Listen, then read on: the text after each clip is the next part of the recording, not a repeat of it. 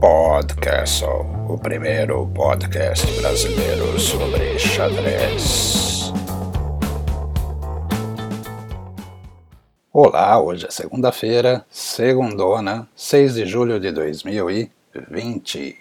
Eu sou Alexandre Sigrist e este é o Podcastle.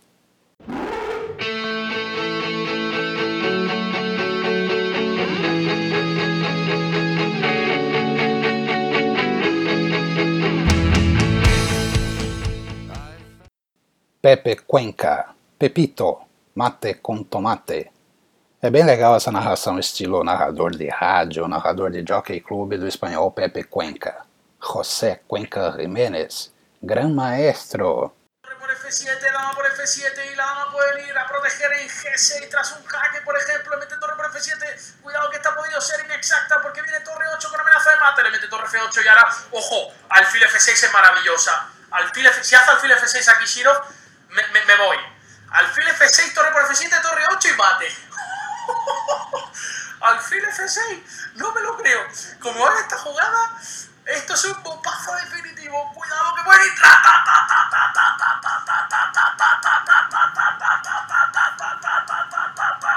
Le mete alfil F6 sacrificando la dama. Si torre por F7, torre 8, torre F8, torre por F8,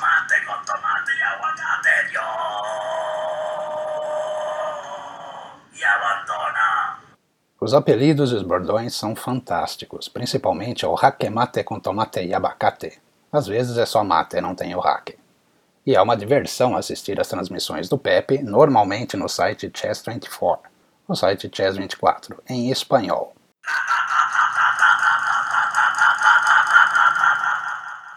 Ok, as análises do canal em inglês são melhores. Difícil competir com Svidler, Grishuk, Seirawan. Falando nisso, por onde anda o nosso Nigel Short? Mas então, voltando, Yasser Seirawan, o Yas, é um show à parte. Ele é em si um show à parte. Seirawan tem muita, muita classe. De certa forma, ele sabe que o tempo dele já passou. Seirawan consegue deixar os convidados e os jogadores muito à vontade. Já vi, já testemunhei Yasser segurar sozinho uma transmissão de horas e horas. Não é fácil, isso não é moleza não, gente. E o Svidler, eu falava sobre Peter Svidler, a lenda do comentário online de xadrez. E é o seguinte, pessoal. O Kasparov se aposentou e a gente viu que consegue viver perfeitamente sem ele. Ok, quase perfeitamente e também quase sem ele. Ele vive aparecendo. Agora, ultimamente, parece que ele desistiu de reaparecer. Reaparecer jogando. Mas, de certa forma, a gente se acostumou a viver sem o Caspa. A minha preocupação é o que a gente vai fazer quando Svidler resolver se aposentar do xadrez. Eu não consigo imaginar não ter mais Svidler nas transmissões. Eu pagaria tranquilamente uma assinatura só para ouvir o Svidler. Seria o Paper Svidler. Ups. Voltando ao também fantástico Pepito. Eu sou fã do estilo do José Cuenca Jiménez. Gosto porque é divertido, não gosto apenas porque é um estilo diferente dos outros comentaristas. Aliás, analisando bem, Pepe, além de showman, é mais um narrador do que comentarista. Claro que ele comenta, mas a parte melhor, a parte mais engraçada, é a narração. São os bordões de Pepe Cuenca. Seria muito interessante, inclusive, se surgisse uma legião de influenciados pelo Pepito. No início, claro, seria quase uma imitação, mas com o tempo os outros, ou outras, iriam encontrar o próprio estilo, a própria marca. Eu gostaria de ver isso.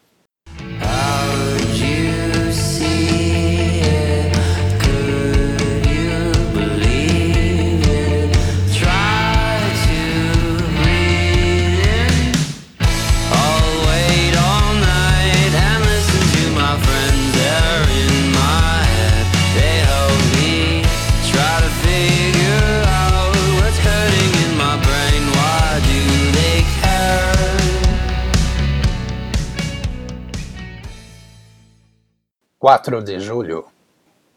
Alexei Dmitrievich Shirov é nascido a 4 de julho. Sim, o lendário, o inimitável, o mitológico. O grande mestre, nascido em Riga, capital letã, fez aniversário no último sábado, dia 4 de julho. Você sabe qual a atual nacionalidade de Alexei Shirov? Ele é espanhol? Ele é letão? Ele é russo? Eu me lembro de uma piadinha interna dos tempos em que ainda existiam jogos regionais, jogos abertos. Bons tempos, saudade de jogar um xadrez por equipes nesses jogos, era bem divertido. Naquelas análises de alojamento, sempre que alguém fazia um G2, G4, alguém vinha e comentava Shirov. A primeira vez que ouvi falar em Alexei Shirov foi através do pessoal daqui do Brasil que foi jogar o Mundial em Timișoara, na Romênia. Eu lembro de como um grande amigo meu, Cássio de Faria, falava com assombro de um jovem soviético de sobrenome Sirov. Me lembro também de como esse jovem deixava as posições cheias de veneno, cheias de peças penduradas. E sempre, ou quase sempre, saía delas com a vitória no bolso. Shirov foi o campeão do Mundial de Cadetes, o Sub-16 daquele ano. Você sabia você sabia que Alexei Shirov já esteve aqui no Brasil? E a última vez em que ele esteve no Brasil foi agora, em 2020, no comecinho do ano, jogando o espetacular Floripa Open.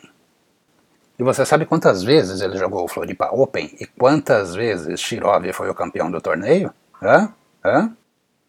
Shirov. Uma última curiosidade. Ainda bem jovem, mas já muito forte, Shirov veio à América do Sul jogar um torneio fortíssimo na Argentina. Tinha Shirov, Korchnoi, Kamsky, Kamsky também muito jovem, Bent Larsen e Gilberto Milos. Era o magistral Najdorf. Dom Miguel ainda era vivo, então era magistral, não era memorial. Em inglês, o torneio era conhecido como Miguel Najdorf International. Muito bem. Pela décima rodada jogaram Shirov, Brancas e Milos. Aquele gambito da dama, variante das trocas da ortodoxa, Rocão do Branco. Shirov concentrando o jogo ali no centro e o Milos vindo crescendo pela ala da dama, atacando o reizão que o Shirov mandou lá pro roque grande. Jogaço. A certa altura, Milos ficou ganho. Ganho, ganho, ganho. Mas nada de ganho simples. A posição era complicadíssima. Xiróvia, né, meu filho? O jovem grande mestre, na época já naturalizado espanhol, 21 anos e 2.670. 2.670 de rating, acabou vencendo. Anos depois, anos mais tarde, numa Olimpíada de xadrez, Milos reencontrou Shirov e perguntou quando a então já estrela do Olimpo enxadrístico iria voltar à América do Sul. Quando eu aprender a jogar o gambito da dama de brancas, respondeu o bem-humorado Shirov. Esse Shirov é fogo, fogo no tabuleiro. Essa história, esse caos do encontro na Olimpíada de Xadrez, eu li numa matéria do Rodrigo Disconzi, o famoso Disc Eleven, foi num artigo numa das revistas que o Rodrigo editou, se não me engano foi na Xadrez Alternativo. E hoje, olhando nos meus alfarrábios, eu encontrei a partida Milos contra o Shirov, essa partida que eu mencionei, com breves análises do Yasser Seirawan. Vou colocar a imagem digitalizada lá nas notas deste episódio, ou em alguma das redes sociais do podcast.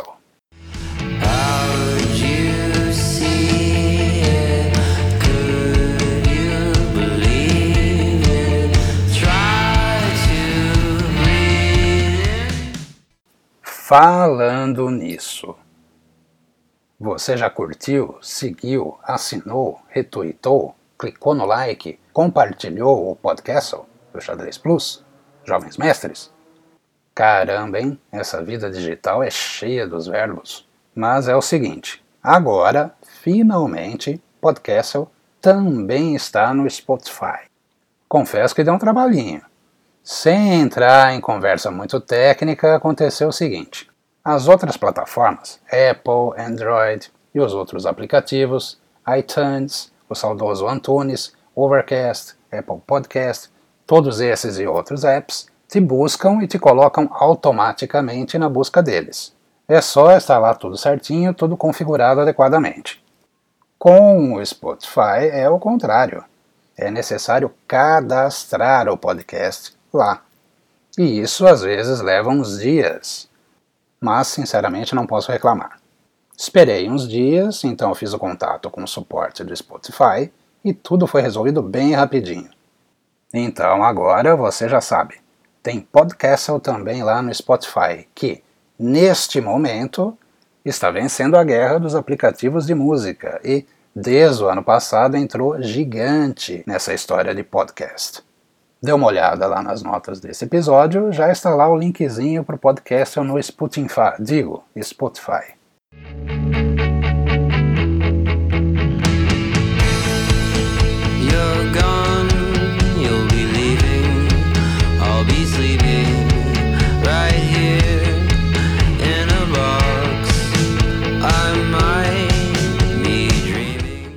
Aquele, Aquele abraço. Abraço, abraço, abraço, abraço mais que especial ao mais novo papai do pedaço, Felipe Júlio Machado. Felicidade e saúde para você e para toda a sua família, Felipe. Abração. Um grande abraço também ao mestre internacional James Mantoledo, que afirmou querer jogar igual ao Guiri quando crescer. Aliás, ele quer jogar igual a qualquer um, menos ele mesmo. Mas o James desconversou quando eu propus trocar o meu xadrez pelo xadrez dele. Eu sou Alexandre Segristi e gostaria de dedicar esse humilde podcast ao gênio, ao incomparável Ennio Morricone Vou falar sobre ele em um próximo cast. Enio, a gente vai sentir a sua falta. Flieg weiter. Descanse em paz.